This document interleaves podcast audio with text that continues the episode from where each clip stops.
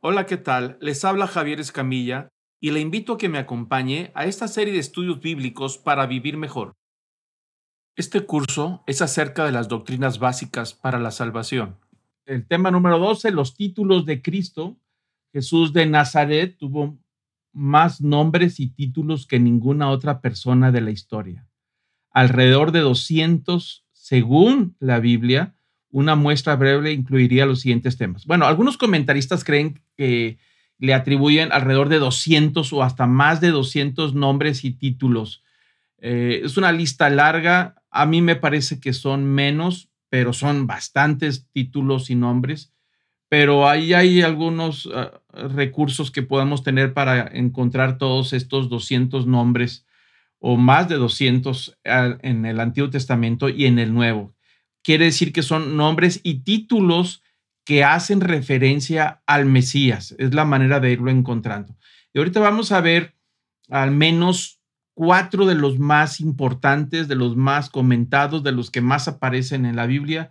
Y hay mucho más, por supuesto, pero no nos daría tiempo de poder verlos todos. Sería muy largo la clase. Entonces vamos a ver algunos de los más importantes.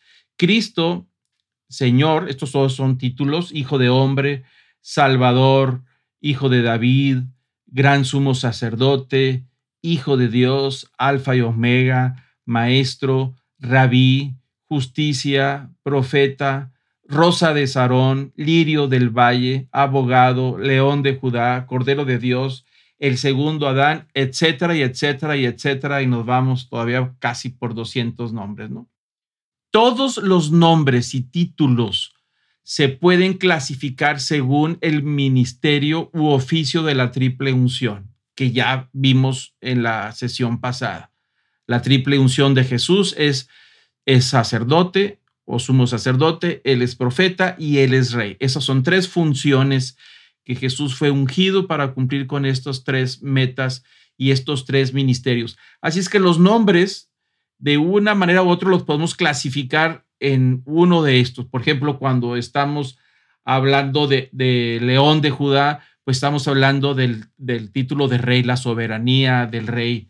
Si estamos hablando del sumo sacerdote, por supuesto, encaja muy bien en el tema del sacrificio. Cuando hablamos de hijo del hombre, estamos hablando de la divinidad de Jesús, y ahorita vamos a, a comentar. Cuando hablamos que Él es el Cordero de Dios, se está refiriendo al área del sacerdocio, del sacrificio. Entonces, de una manera u otra, todos los títulos pueden encajar en, uno de estos tres eh, clasificaciones. Vamos con el primero, estos son de los principales, al menos vamos a ver cuatro principales eh, títulos de, de Jesús. El primero, el más conocido, el título de Cristo, es el que es utilizado respecto a Jesús con tanta frecuencia que la gente puede confundirlo con su apellido.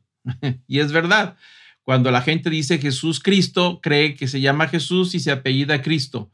Aunque sí existe el apellido Cristo, sobre todo en ah, algunos grupos eh, gitanos, de gente del pueblo gitano, ah, eh, o de esos grupos hay unos apellidos que se apellidan Cristo, pero en este caso no está aplicando, ¿no? Eh, la gente lo confunde, pero no, es un título, la palabra Cristo es un título que se le está dando al Mesías. No se trata de un nombre, sino de un título que hace referencia a la posición y a su obra como Mesías. El término Cristo proviene del griego Christos, utilizado para traducir la palabra hebrea Mesías, y Cristo y Mesías significan el ungido. Así es que tanto la palabra Cristo como la palabra Mesías significan lo mismo. En el hebreo, la palabra Mesías significa el que es ungido y se traduce al griego como Cristo. Entonces nosotros hacemos referencia a Jesús Cristo como Jesús el Mesías o Jesús el, el, ungido, ¿no? Pero la palabra Cristo tiene que ver más con el mundo cristiano griego, menos, o sea, mucho más que el, que el, judío que usa la palabra Mesías refiriéndose a Jesús, pero significan lo mismo. Y ya platicamos acerca de lo que significa ungido cuando ungían en el Antiguo Testamento a los reyes, a los sacerdotes y a los profetas. Esas son funciones que vienen de parte de Dios. Se les da una, un, se les reconoce al menos en estos tres unciones como la intervención de Dios en cuanto a dar su espíritu sobre el profeta o sobre el sacerdote o sobre el rey para cumplir una función de parte de Dios. Entonces, por eso llevan esa unción especial, ¿no? Y claro, las profecías del Mesías, las profecías de Isaías hablaban de un Mesías, un ungido de parte de Dios, es decir, alguien que vendría en el futuro con una misión especial de parte de Dios, el gran Mesías. Todo el libro de Isaías habla de todas las profecías del Mesías, está lleno, es el más mesiánico de todos los libros del Antiguo Testamento. Es impresionante lo que habla del ungido del Señor. Así hace referencia, ¿no? Entonces, el Antiguo Testamento, el concepto de Mesías prometido, que sería ungido por el Espíritu Santo, era una idea compleja y de varios aspectos. No todos los judíos compartían la misma idea sobre el Mesías, pero al menos la idea general ahí estaba en la mentalidad de los judíos sabían que un Mesías iba a venir, un ungido de parte de Dios y que esa unción la iba a recibir a través del Espíritu Santo, ¿no? De una manera especial. Acuérdense en el pasaje de Lucas 4, cuando Jesús después de ser bautizado, él se va hacia el norte de Israel, a Galilea y entra en, Nazaret, a una sinagoga ahí en, el pueblo de Nazaret.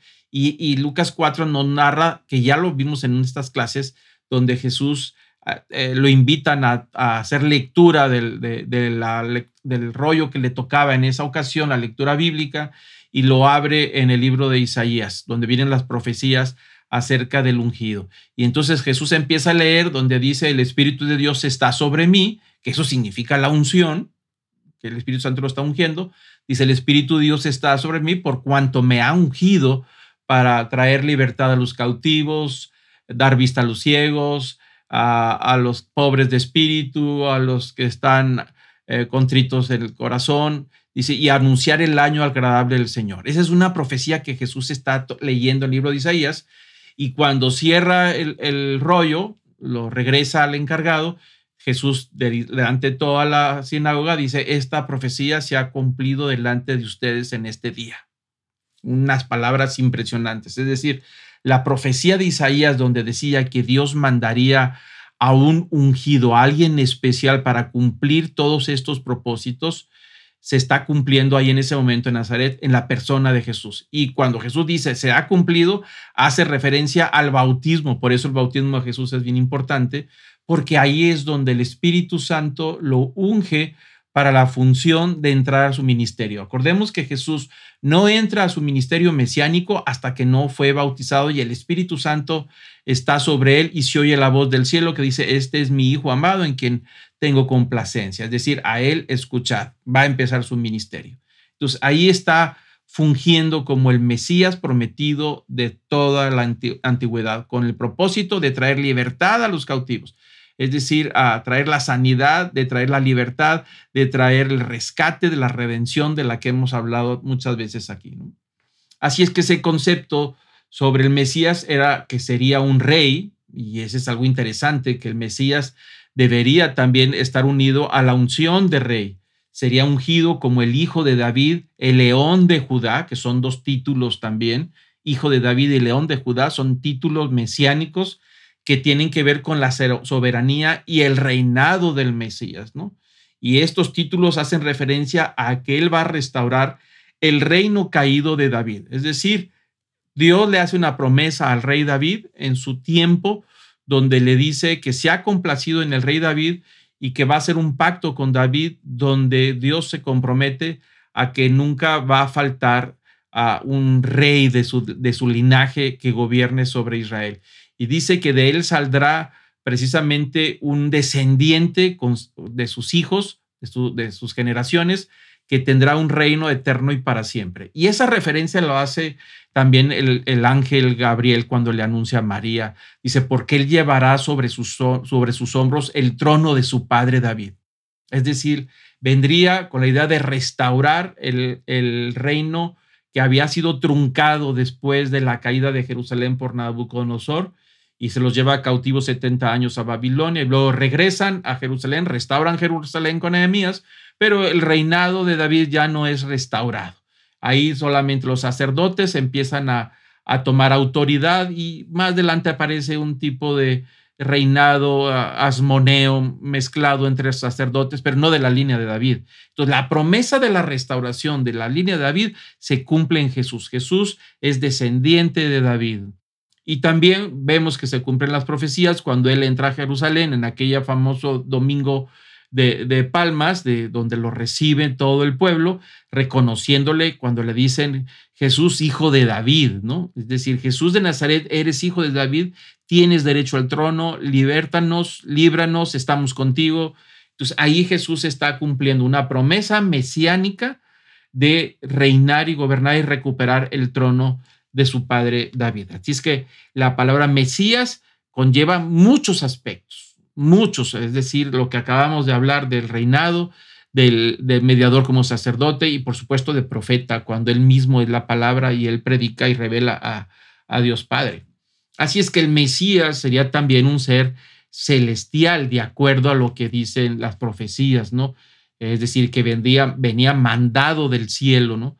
Es el Hijo del Hombre, es un término, el Hijo del Hombre es un, es un título también, es un título mesiánico cada vez que Jesús hace referencia a sí mismo cuando dice el Hijo del Hombre no ha venido para, para ser servido, sino para servir, o el Hijo del Hombre, cuando él usa esa palabra, él está haciendo referencia a un título mesiánico de la profecía del capítulo número 7 del libro de Daniel.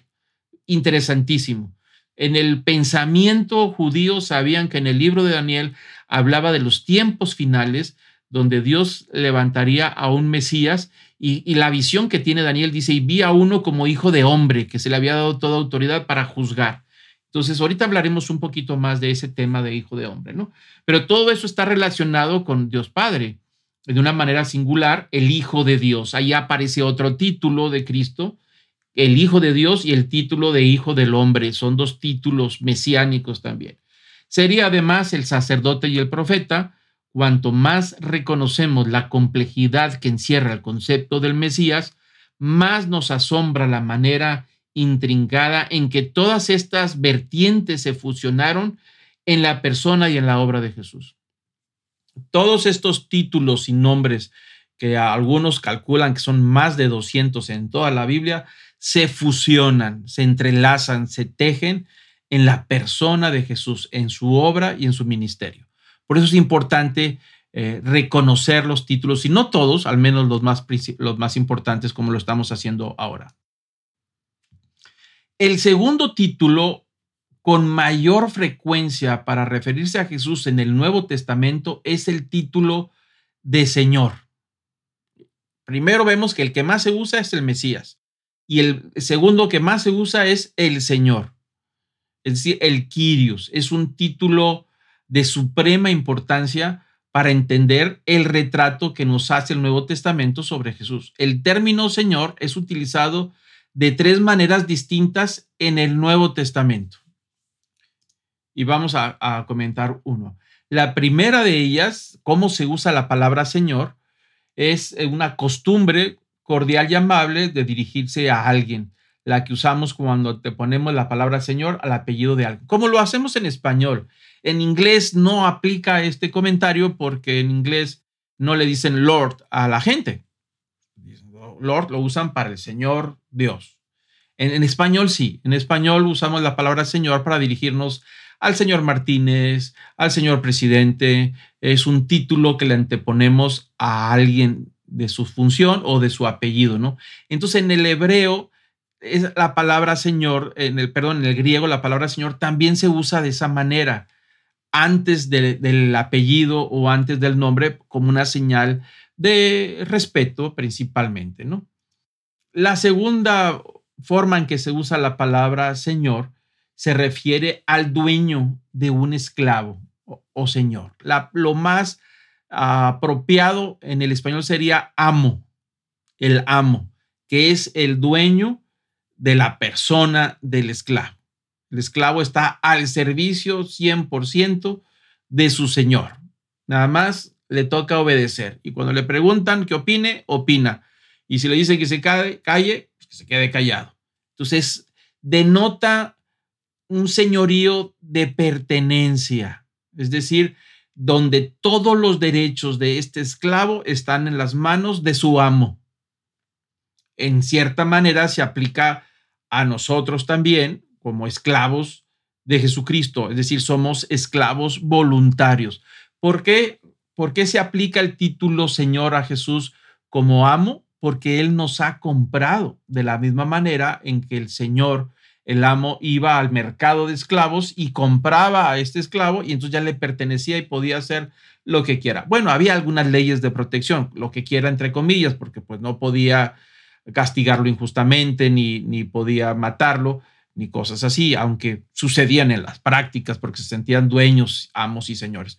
Bueno, en ese sentido nosotros le decimos a Jesús en este segundo título, Señor, en esta segunda aplicación, porque es nuestro dueño, nos compró con sangre y ahora le pertenecemos totalmente. No es así para toda los, la humanidad. ¿Por qué? Porque Jesús no es Señor para todos, es solamente para aquellos que hemos sido rescatados, lavados con su sangre, nos ha dado una vida nueva, eh, nos ha dado un nombre nuevo, nos ha dado un, vestido nuevo y ahora le pertenecemos. ¿Qué quiere decir?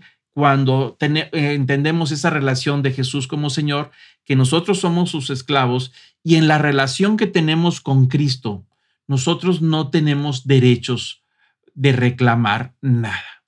Es algo que a veces nos cuesta entender, pero una vez que entramos al reino de Dios, voluntariamente, como esclavos voluntarios de Cristo, del Señor, nosotros no tenemos derechos. Todos nuestros derechos ahora le, están en las manos de Él. Así es que nosotros no podemos reclamarle nada. No podemos exigirle nada a Cristo. No podemos reprocharle absolutamente nada, porque somos sus siervos y somos sus esclavos. Pero confiamos en su amor, confiamos en su misericordia, confiamos en su bondad de que Él no haría nada que nos hiciera daño, ni tampoco nos pediría que hiciéramos algo que vaya contrario a nuestra dignidad, sino que Él ahora es nuestro guardián, Él es nuestro proveedor, Él es el que nos cuida, Él es el que nos sustenta y a cambio nosotros le servimos con alegría voluntariamente. Esa es la relación que se aplica en este segundo término de la palabra Señor, ¿no? Y la tercera, que es la más importante sobre todo, es el uso de un carácter imperial. Se refiere a aquel que tiene toda la soberanía. La palabra griega para, para eh, la palabra Señor es Kyrios o Kiri. Algunos de ustedes quizá podrán haber escuchado los cantos del Kiri Ellison Ah, que son muy famosos en, ciertos rituales, bueno, hace referencia al Señor y la palabra Kyrios tiene que ver con la connotación de maestro, amo y dueño, pero principalmente está relacionado con la soberanía. Quiere decir que el título de Señor Kyrios sobre Jesús es de un carácter imperial. Cuando Jesús vino por primera vez, nació en Belén en un pesebre, fue, entre comillas, privado o secreto. Casi nadie se enteró. Unos cuantos pastores se enteraron y después algunos sabios de Oriente llegaron, llegaron a rendirle honores. Pero en general nadie se dio cuenta, ¿no? Cuando regrese por segunda vez, su segunda venida, va a venir en una forma pública, pero va a venir como el Quirios, es decir, como el Señor de señores y Rey de reyes, Así es la visión de Juan en el Apocalipsis. Dice que vio a, uno como hijo de hombre montado eh, al caballo listo para la batalla y los ojos eran azul como el mar y su lengua era como una espada. Y ahí viene toda la descripción y venía con todo el derecho para reclamar lo que le pertenece, es decir, toda la creación y que todos se sujeten ante él. Y dice el Apocalipsis que tenía en su muslo la palabra Rey de reyes y Señor de señores. Las palabras ahí son Quirios y denota que Jesús tiene toda la autoridad. Es decir, ahí es donde viene también la profecía de, de Daniel, donde a este hijo de hombre, este Quirios, Dios, el Padre, le iba a dar toda la autoridad para sentarse en el trono y para juzgar universalmente a toda la creación. Entonces, cuando nosotros le decimos Señor, aunque en español es Señor, es la misma que usamos para, para Mister, para el señor Martínez, tenemos que tener plena conciencia que cuando le decimos a Jesús nuestro Señor, estamos hablando no solamente del amo y maestro y dueño, sino estamos hablando de alguien que tiene todo el derecho imperial, universal sobre todo el cosmos y sobre toda la creación. Y Él lo va a reclamar al final de los tiempos. Al día de hoy, Jesús reina y ese es un título real. Por eso los clasificamos los títulos de acuerdo a Asunción. Y este es un título, hace referencia a Asunción como rey. Y entonces Jesús reina y gobierna solamente sobre aquellos creyentes, sobre aquellos que voluntariamente se han hecho esclavos de, Cristo y lo han tomado como Señor y Dios y nos hemos sujetado, inclinado en humildad delante de él a reconocerle su señorío. Pero un día vendrá, y vendrá sobre toda la creación, el día del juicio final, sobre creyentes y no creyentes, sobre los que creían y los que no creían. Sobre todos vendrá y vendrá a reclamar a las naciones, a los reyes, a los imperios y a la potestad. Entonces dice el libro de Apocalipsis que toda la creación le va a rendir reverencia, honor y adoración. Y esa palabra, el Señor, segundo título, el Kyrios, se aplica, para que no se nos olvide, es de uso y carácter imperial. Se refiere a la soberanía. En el primer siglo, los emperadores romanos exigían juramento de lealtad de parte de sus sujetos quienes debían confesar según la fórmula de que César es el Señor. Así es como lo exigían los Césares. Todo el que vivía en Roma era ciudadano romano, le exigían que tenía que confesar esta fórmula. El César es el Señor, es el Kyrios, para poder entenderlo, ¿no? Los cristianos por lo pronto sufrían un martirio por negarse a cumplir esta orden. En, en su lugar proclamaban el primero de los credos cristianos. Jesús es el Kyrios, el Señor. Llamar a Jesús Señor era una postura radical desde el punto de vista de los romanos, pero también lo era desde una perspectiva judía, ya que el título dado a Dios mismo en el Antiguo Testamento solamente pertenecía al Mesías. Entonces, ¿qué es lo que está sucediendo aquí? Que cuando el imperio romano se da cuenta que les exigen a los ciudadanos romanos, que algunos ya son seguidores de Jesús, ya no querían aceptar el título del César de que Jesús es el Quirios y decían, Jesús es el Quirios, Jesús es el Señor. Entonces los romanos veían este asunto como una ah, rebeldía ante el gobierno, porque la religión en, el imperio romano era un asunto civil y veían a, todos estos cristianos que no aceptaban decirle al César que era el Quirios, entonces eh, lo veían como alguien que estaba causando sedición en el imperio, que estaba provocando una ruptura y que podían provocar las pérdidas de las batallas porque no reconocen al César como el Quirios. Entonces ellos están sirviendo estos cristianos a otro señor. Y por eso, por eso perdieron sus trabajos, perdieron sus empleos, perdieron sus relaciones familiares, perdieron sus derechos de ciudadanía, entraron en persecución. Todo y únicamente por reconocer a Jesús como el Quirios, el Señor, el amo, el dueño, y le reconocían a él que tenía esos derechos imperiales soberanos sobre los creyentes. ¿no? Así es que el título de Señor le fue dado a Jesús por Dios, el Padre. Él es el nombre que es sobre todo nombre. Fue Dios, el Padre, el que le dice a, al ángel que tiene que ponerle ese título, ¿no? Jesús el Salvador, porque salvaría a todo el pueblo de sus pecados. Jesús el Emanuel, Dios con nosotros y ese título de Señor, por tanto, dice que llevará sobre sus hombros la soberanía, el, el, cetro de justicia, la corona y llevará sobre sus hombros el reinado de su padre David está hablando precisamente que un hombre sobre todos los nombres soberano. Así lo dice Filipenses capítulo 2 versículo 11. Toda lengua confiese que Jesús Cristo es el Señor. Esa es una realidad futura. En la actualidad no es así, porque no podemos decir que toda lengua confiesa que Jesús es el Señor, es el Kyrios. Aquí solamente los cristianos y solamente cristianos que han sido nacidos de nuevo, renovados, que tienen una comprensión y una relación más personal o personal con Cristo, es cuando le reconocen como el Señor. En otros grupos cristianos que le dicen a Jesús Señor, pero también le dicen Señor a otras personalidades religiosas, pues ya comparten los títulos, y aquí no. Aquí lo que está diciendo Pablo en Filipenses es que dice que todo ser humano en el futuro, cuando venga el día del juicio, cuando venga el, león de la tribu de Judá, el rey de reyes y señor de señores, con todos los derechos soberanos al trono de David, a recuperar toda la creación. Ahí sí, todo, toda lengua va a tener que confesar. Cuando dice confesar, va a reconocer que Jesús, el Cristo, el Mesías, es el Quirios. Y ahí vemos dos títulos juntos en este versículo. Jesús es el Mesías y también es el Quirios anunciado, con derechos soberanos sobre todo. Y ahí toda lengua va a confesar que Jesús es el Cristo. Y esa es una realidad futura. Ahorita solamente los que estamos sujetos a Él lo reconocemos en nuestras oraciones todo el tiempo, pero será una realidad futura. El tercer título es el título de Hijo de Hombre. Ese es un título ah, interesante porque aunque parece que el título Hijo de Hombre hace alusión a su humanidad, la realidad es que el título es más referente a su divinidad. Es algo muy curioso y lo vamos a explicar ahorita un poquito más.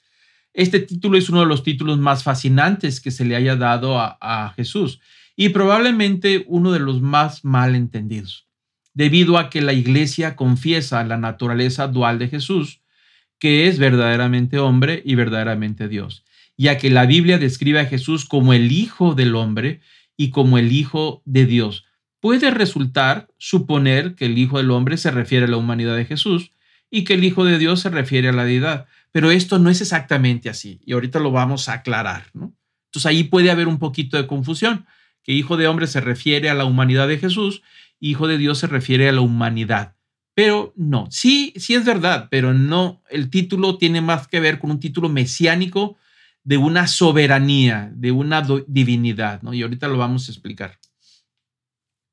Así es que este título de hijo de hombre toma relevancia cuando observamos que si bien ocupa el tercer lugar en cuanto a su frecuencia de utilización en el Nuevo Testamento, que es bastante bajo comparado con los demás, sin embargo, este título ocupa el primer lugar por un amplio margen entre los títulos que Jesús utiliza para referirse a sí mismo. Es decir, el título de hijo de hombre puede ser el tercer lugar y hay una distancia muy larga entre hijo de hombre y el, Señor. Pero es muy importante porque es el título que Jesús usa refiriéndose a sí mismo. A sí mismo. Y lo usa constantemente, ¿no? Entonces, Jesús utiliza para referirse a sí mismo como el Hijo del Hombre y es por lo tanto una designación favorita de Jesús de sí mismo. Cuando él habla de sí, el Hijo del Hombre no ha venido para esto, bueno, se está refiriendo a él mismo. Y cuando vean al Hijo del Hombre regresar en las nubes, se está refiriendo a él. Es el título que él está utilizando. Pero ¿por qué usa Jesús este título de Hijo de Hombre? Pues todos sabemos que no es hijo de un ser humano, es hijo de María pero no es hijo de un hombre, sino es hijo de Dios. Pero entonces, ¿a qué se refiere con esa parte de hijo de hombre? Bueno, es algo interesante que vamos a comentar. Si bien el título hijo de hombre incluye un elemento de humanidad, su referencia primaria es la naturaleza divina de Jesús. El título de hijo de Dios también incluye la referencia a su deidad, pero nos está señalando principalmente la obediencia de Jesús como hijo de hombre. Así es que la importancia de este título surge de su relación con el uso que hace el profeta Daniel en la visión de Daniel 7. Ahí está la clave para entender este título, ¿no? Cuando ustedes ven los evangelios, Jesús, la mayor parte de las ocasiones se hace reverencia a sí mismo como hijo de hombre, pero él está usando una, una profecía del libro de Daniel. Daniel está eh, en Babilonia en ese tiempo y tuvo una visión, tiene varias visiones, pero una de esas visiones, la que está reflejada en el capítulo 7, es una visión escatológica, es decir, a, Daniel se le permitió ver el futuro y al mismo tiempo lo ve el tiempo final, es decir, el día del juicio. Y, al estudiar esta, este pasaje, este capítulo 7 de Daniel, que es muy interesante, todas las personas que quieran eh, entender el, los tiempos finales, tiene que estudiar el libro de Daniel capítulo 7. Entonces Daniel dice que vio algunas bestias, uno en forma de toro, uno de un águila, y así hace referencia a esa visión de la gloria de Dios, pero sobre todo a una visión del futuro escatológico para los tiempos finales. Y entonces él dice que vio a uno como el Hijo del Hombre. Y entonces ese Hijo de Hombre está delante del trono del Padre y se le está dando autoridad y poder y dominio para juzgar a todas las naciones y, a toda la creación. Es decir, los tiempos finales hacen referencia al Hijo del Hombre que va a juzgar. Y ese Hijo del Hombre es Jesús. Entonces, hace referencia a un título divino como Hijo de Hombre y que hace referencia a un juicio universal o cósmico, si lo queremos ver de esa manera. Cósmico que alcanza, si es que existen otros mundos con otras creaciones y otros seres humanos, va a juzgarlos a todos al mismo tiempo. Y esa es una posición que tiene Jesús de este título divino que se llama Hijo de Hombre, para no confundirnos. ¿Por qué? Porque habla de la humanidad. Entonces, está diciendo eh, Daniel que, que vendría un Mesías, pero que tendría forma humana, pero al mismo tiempo tendría toda la soberanía y la autoridad de Dios y que tendría todo el poder para juzgar a toda la creación y a todo el universo y a todo el cosmos. Jesús hace referencia en el Evangelio de Juan.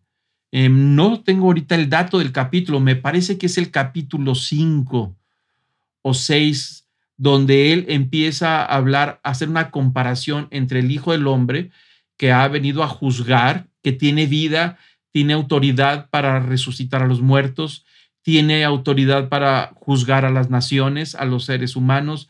Él hace toda una declaración ahí en esos capítulos impresionante, atributos que solamente Dios puede tener, porque dice que el Hijo del Hombre tiene poder para perdonar pecados, algo que solamente Dios hace. Pero Él está haciendo cada vez que usted, si quieren, léanlo, búsquenlo, no sé si es el capítulo 5 o el 6, ah, yo se los puedo mandar, es el 5, ¿verdad? Sí, me parece que es el 5 Ahí, cada vez que vean ustedes el título Hijo de Hombre, se está refiriendo a Jesús que tiene todos estos poderes, todas estas licencias, tiene todos estos atributos divinos. Por eso el título de Hijo de Hombre es un título divino basado y ligado netamente en la profecía de Daniel 7, refiriéndose a los tiempos finales. Y Jesús, cuando él está en la unción, haciendo referencia a que el Espíritu de Dios lo ha ungido y se está sobre mí para traer libertad a los cautivos, eso que leímos en Lucas 4 en Nazaret, está inaugurando a partir de ahí lo que se conoce como el año del jubileo. Cuando él dice, he sido ungido para anunciar el año agradable del Señor, se está refiriendo a abrir una ventana de salvación, donde inicia precisamente con el, ministerio de Jesús del perdón de los pecados y la muerte de Cristo en la cruz, y se abre una ventana de, restauración, de perdón de los pecados, hasta que se va a cerrar. Y se va a cerrar cuando llegue el momento del juicio final, cuando venga Jesús por la iglesia. Entonces cierra ese tiempo y ahora sí, por más que invoquen el nombre de Jesús, ya no podrá ser salvo. Por eso dice la palabra, invoca el nombre de Jesús mientras pueda ser hallado, es decir, mientras hay tiempo para esa salvación, ¿no? Entonces, cuando hablamos del título de Hijo de Hombre Divino, está hablando de esa inauguración, de ese tiempo donde viene para inaugurar el tiempo de restauración y lo concluye con el juicio final de todos los imperios, todas las naciones, toda la tierra y al mismo tiempo para juzgar a Satanás y todas sus huestes. ¿Quién lo va a hacer? El Hijo del Hombre, refiriéndose como título ahí a Jesús netamente. Por eso es muy importante que nosotros lo, lo hayamos visto de, de esa manera, como lo, como lo explica Daniel, y entender que no hace referencia a su humanidad, aunque está relacionado con la humanidad. Es lo que vio Daniel en esta profecía, ¿no? Así es que la mentalidad del pueblo judío sabían que el título de hijo de hombre era un título mesiánico, un título divino que existía desde el profeta Daniel, y cuando escuchan a Jesús decir, el Hijo del Hombre no ha venido, que lo escuchan, que se refiere a sí mismo, ahí se rasgaron las vestiduras y se escandalizaron y empezaron a apedrearlo, ¿no? En, ese, en, ese, en esa manera, por eso hay que entenderlo. Así es que en los labios de Jesús el título no es un ejercicio de falsa humildad, sino una reivindicación de su autoridad divina. Jesús reivindicó, por ejemplo, que el Hijo del Hombre no tenía autoridad para perdonar perdón, el Hijo del Hombre tenía autoridad para perdonar pecados en Marcos 2.10 y una prerrogativa divina, o sea, como lo acabo de comentar, solamente Dios puede perdonar los pecados, y que Él era Señor del día de reposo en Marcos 2.28. Entonces, ¿quién es el Señor, el Kyrios del sábado. Cuando dice Jesús que él, es el dueño del sábado, es el amo del sábado, él puede hacer el sábado lo que él quiera y nadie lo puede juzgar. Porque él es el dueño, el Kyrios, el que tiene soberanía para hacer del sábado lo que él quiera. Por esa razón debemos entender estos títulos para entender las palabras. Y ahí es donde muchos se escandalizaron porque decían, mira nada más, ¿quién es este que dice que el, sábado, él es el dueño del sábado y no, no esclavo del sábado, sino al revés, ¿no? Aquí está la profecía en Daniel 7, 13, 14. Vale la pena que lean todo el capítulo para los que les gusta la escatología o los tiempos finales, pero yo voy a hacer referencia nada más a esta profecía. Dice Daniel en capítulo 7, versículo 13, en esa visión que tuvo en esa ocasión, seguí mirando a las visiones nocturnas y aquí con las nubes del cielo venía uno como el Hijo del Hombre. Ahí está el título. Ahí está lo que él vio. Dice que este Hijo de Hombre se dirigió al anciano de días, es decir, al Padre, y fue presentado ante él.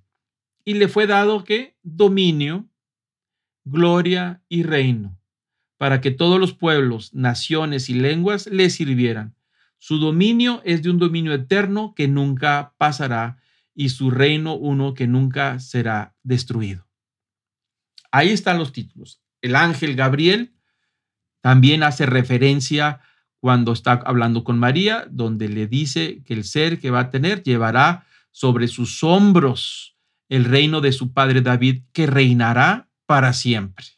Entonces, en la mentalidad judía sabían que Dios había prometido un ungido, un Mesías, que vendría con la función de cumplir la profecía de Daniel en los tiempos finales y que a la vez tendría la unción de rey y que su reinado sería eterno y para siempre y que tendría la soberanía y la autoridad para juzgar a naciones, pueblos y que todos le van a servir, les guste o no les guste. Esa es la palabra dominio. La palabra dominio es interesante porque la palabra mundo viene de domund. Domund viene de dominio, alguien que tiene autoridad y dueño de todo el mundo. En ruso la palabra dom, que es casa, también tiene la misma raíz de dominio. Es decir, el que vive en la casa tiene autoridad sobre la casa. La raíz es la misma.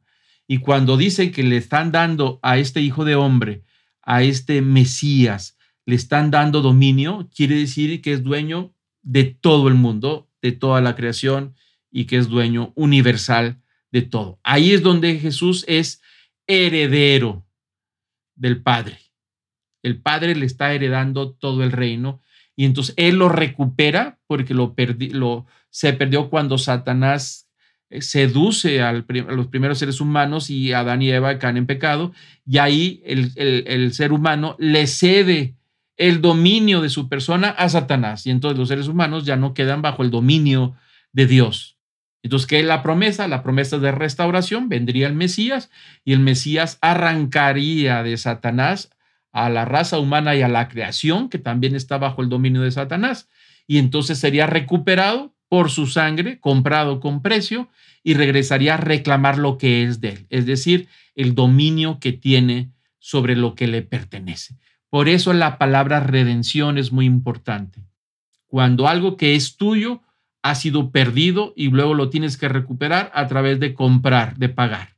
Lo que hemos hablado a veces en ciertos ejemplos, que cuando tú vas a esos mercaditos que hay ahí en todos lados y de repente ves que está ahí tu televisión de 40 pulgadas que te la habían robado y te la encuentras en el mercado y tú sabes que es la tuya, porque tiene la marca en la esquina cuando se te cayó, cuando la, la, sacaste desesperadamente del empaque y no viste las instrucciones y quedó marcada la televisión y tú sabes que es tuya. Pero ahora te la encuentras en el mercado popular y ahora es tuya. Y entonces preguntas, ¿y esa televisión? Y te van a decir, no, pues vale 20 mil pesos. Pero ¿cómo? Si es mía. Entonces, ¿qué es lo que haces? Pues tienes que pagar 20 mil pesos. Esa acción de dar un precio para recuperar lo que ya es tuyo se llama redimir. Y también se usa la palabra para, el, para el, monte de piedad. Cuando vas a empeñar el reloj para un préstamo, Entonces tú vas y pagas lo que tienes que pagar, recuperas, vas por tu dinero, vas al monte de piedad y redimes el reloj a través de dando el dinero. Esa palabra se llama redención, pagar por lo que es tuyo. Entonces Jesús viene a redimir, contiene recuperar el dominio que le pertenecía, que Satanás se le robó y que nosotros quedamos al servicio del diablo. Ahora quedamos al servicio de Cristo, por eso somos esclavos de Cristo, porque Él nos ha rescatado y ahora estamos en su servicio. El apóstol Pablo dice que ahora nuestros miembros deben de servir no al pecado, sino servir al reino, es decir, a la gloria de Cristo. ¿no?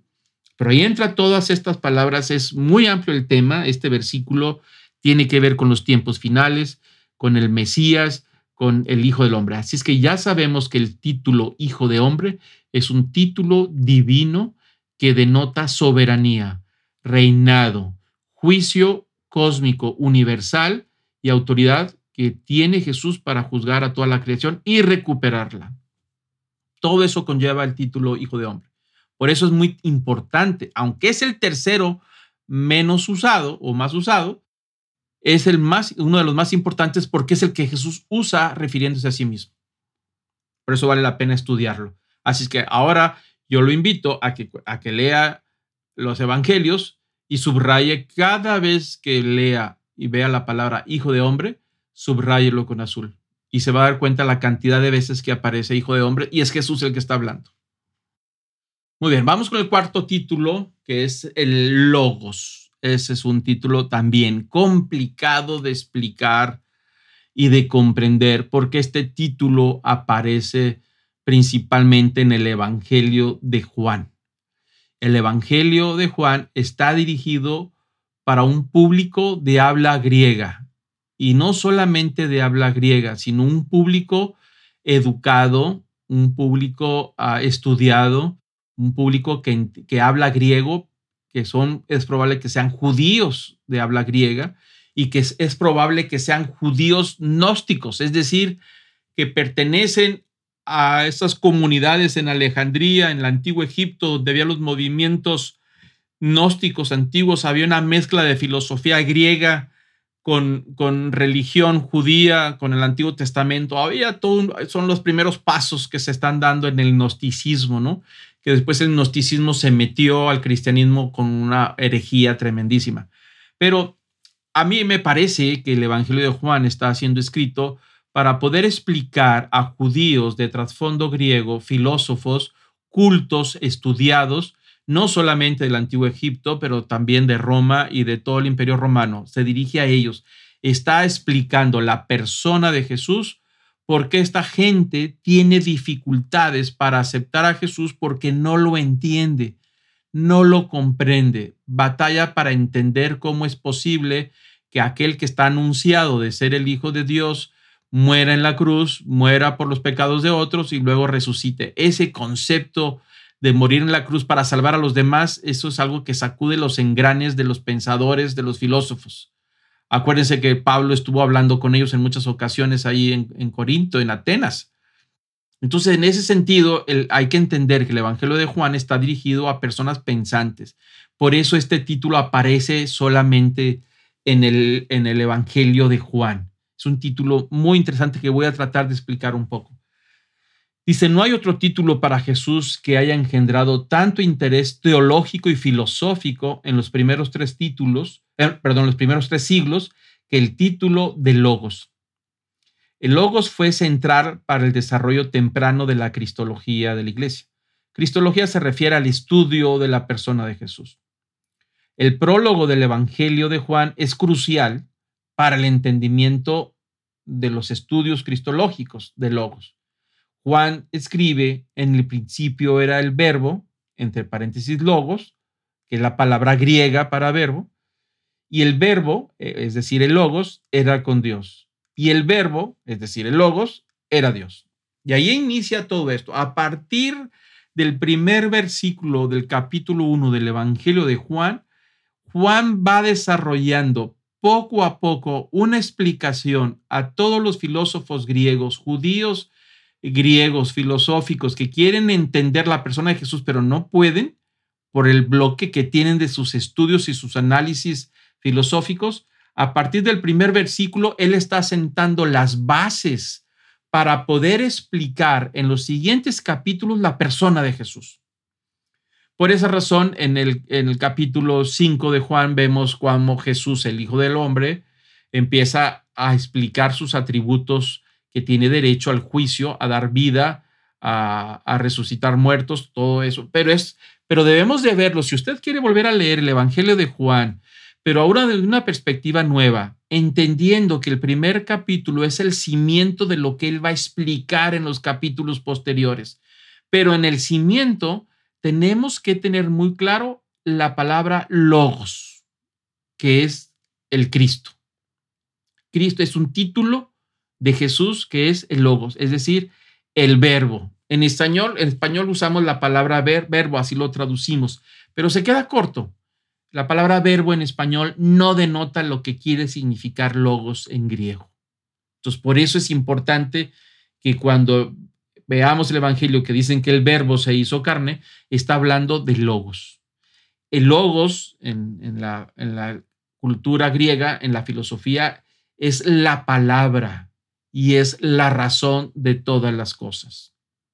Es decir, los filósofos griegos, tanto Sócrates como Platón, decía que la realidad del mundo en que vivimos era una copia mal hecha de una realidad superior que estaba en algún lugar, el, original estaba en algún lugar y que todo lo que vemos en este mundo es una copia mal hecha, pero el original estaba en algún lugar y que ese original y toda la copia que existe aquí, pues fue creada por el logos, es decir, por la razón ellos decían que todo estaba sustentado, todo lo explicaban. Lo que había en este mundo le daban un sustento de que había sido creado por alguna razón y la razón lo atribuían como una persona, alguien que estaba ahí atrás, que era la razón y era la palabra que al momento de que ese logos expresaba o decía, se generaba la creación. Pero eso es en la filosofía griega.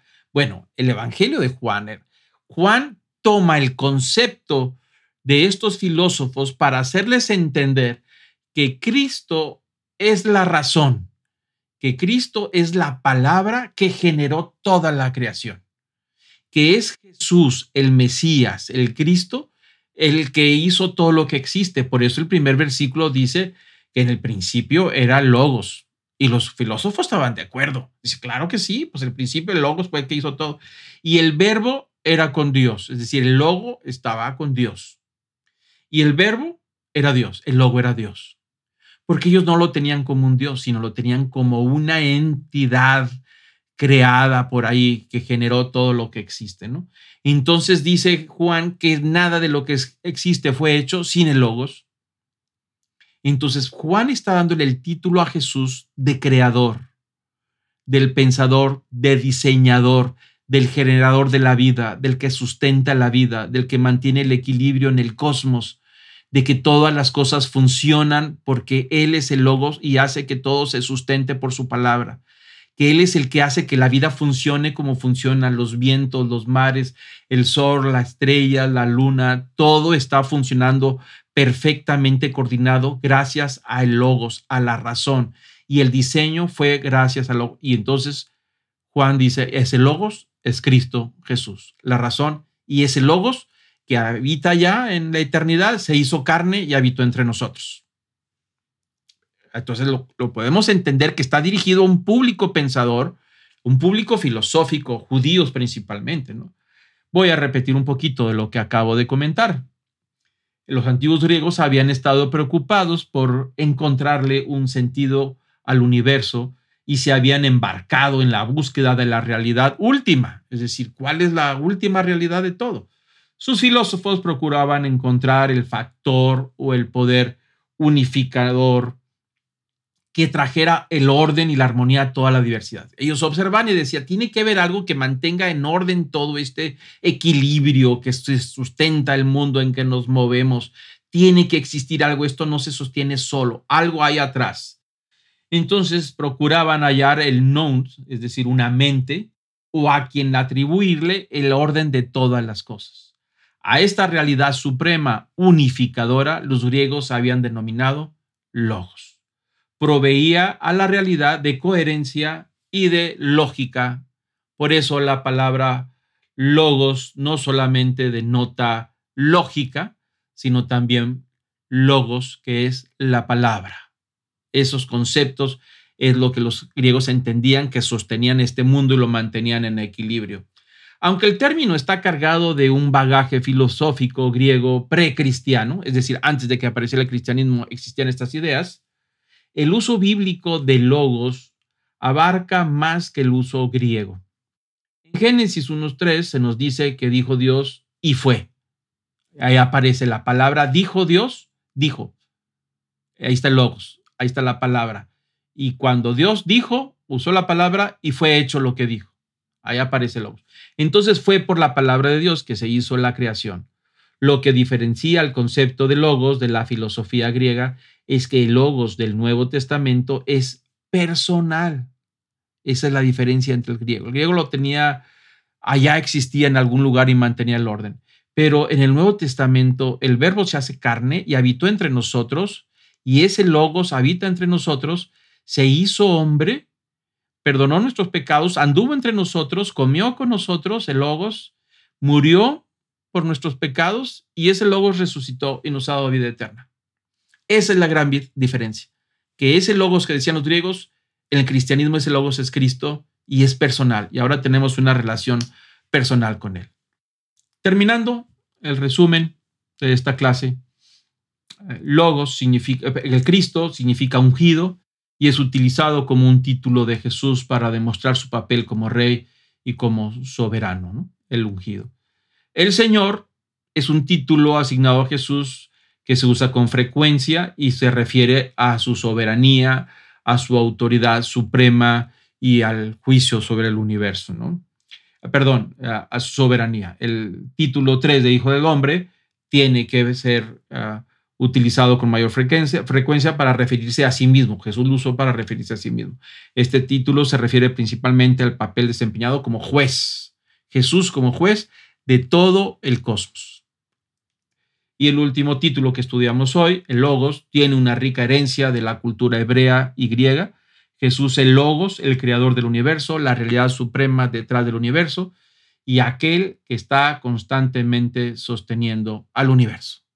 Acuérdense cuando el apóstol Pablo está con los filósofos en el Areópago en Atenas. Él va y se presenta con todos estos filósofos y habla de Jesús y les dice que Jesús fue crucificado, murió y resucitó y que ahora está a la diestra del Padre y dice, y él no necesita que lo sostengan y que lo carguen. Al contrario, Él es el que sostiene a todo el universo. Él es el que nos sostiene a nosotros. El ojos. La razón. Filipenses 2.10, el nombre de Jesús, al escuchar el nombre de Jesús, cada rodilla se doble. Y ahí tenemos pues un montón de títulos y sus versículos. Cuando alguien se quiere hacer la tarea, se los voy a mandar en las notas, lo puede imprimir y está separado por puntos.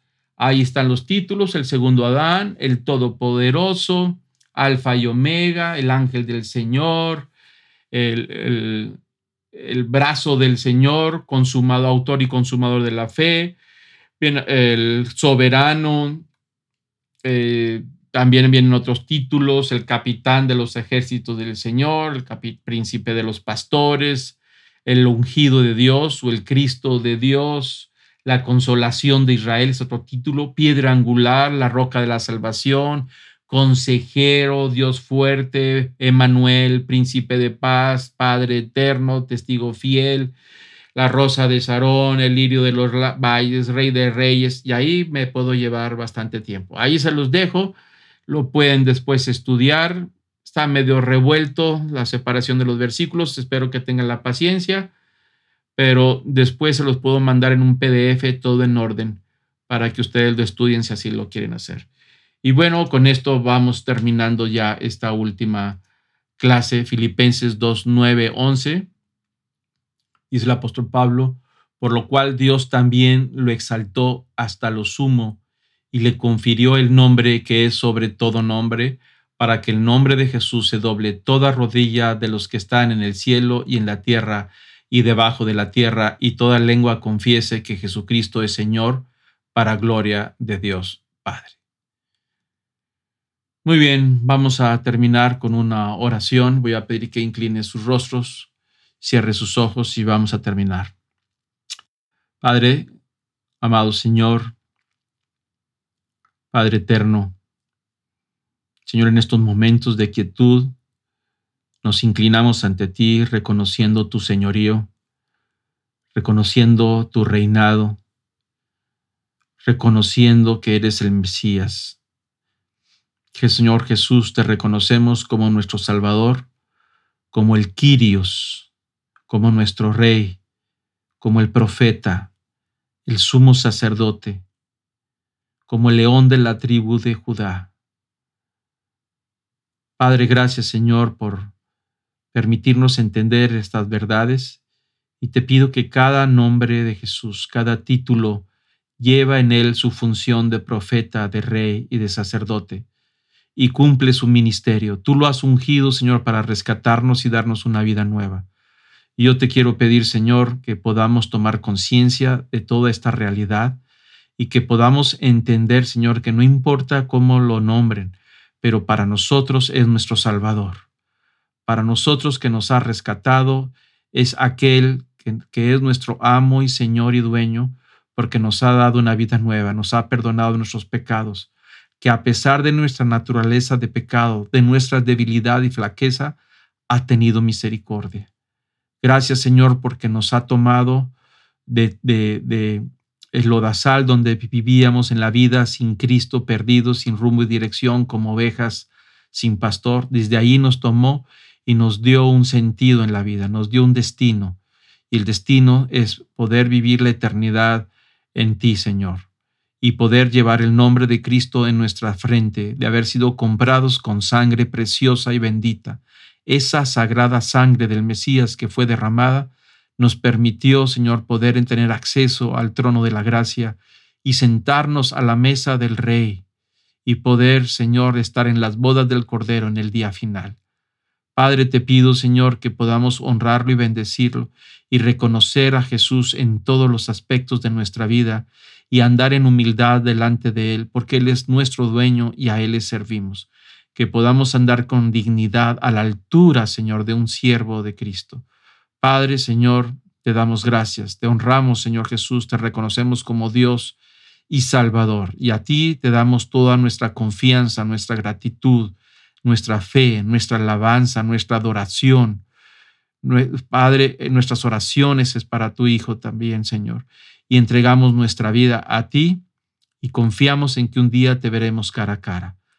Gracias, Señor, te damos todo esto que hemos visto y estudiado en la palabra, todo lo que hemos aprendido y todo lo que te hemos pedido y te hemos dado gracias, lo hacemos no en nuestro nombre, que nuestro nombre no es nada, sino nos hemos acercado a tu trono en el nombre de Jesús de Nazaret, el Mesías, nuestro Señor, nuestro Rey, nuestro Logos.